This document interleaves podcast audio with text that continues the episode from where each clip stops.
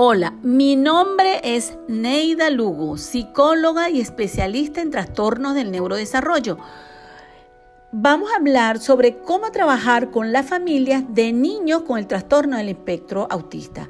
Para mí la participación de la familia es uno de los factores más importantes para garantizar el éxito del niño en la casa y en la escuela. Mantener al niño y a la familia al centro del proceso ayudará a todo el equipo que trabaja con el niño en la creación de planes de servicio orientados por las necesidades del niño y que pueden ser apoyados por la familia.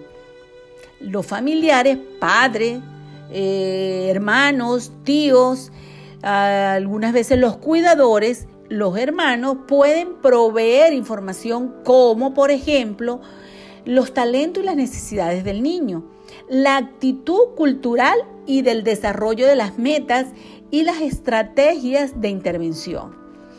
Apoyos viables para la familia del niño basado en sus circunstancias particulares.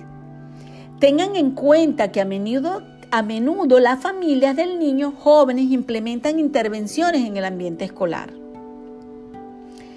es, podemos ver aquí, la importancia de la familia en este proceso. Y existen tantas razones por las cuales las familias tienen que estar involucradas de cualquier forma en la intervención y las enseñanzas que involucren a un niño con autismo.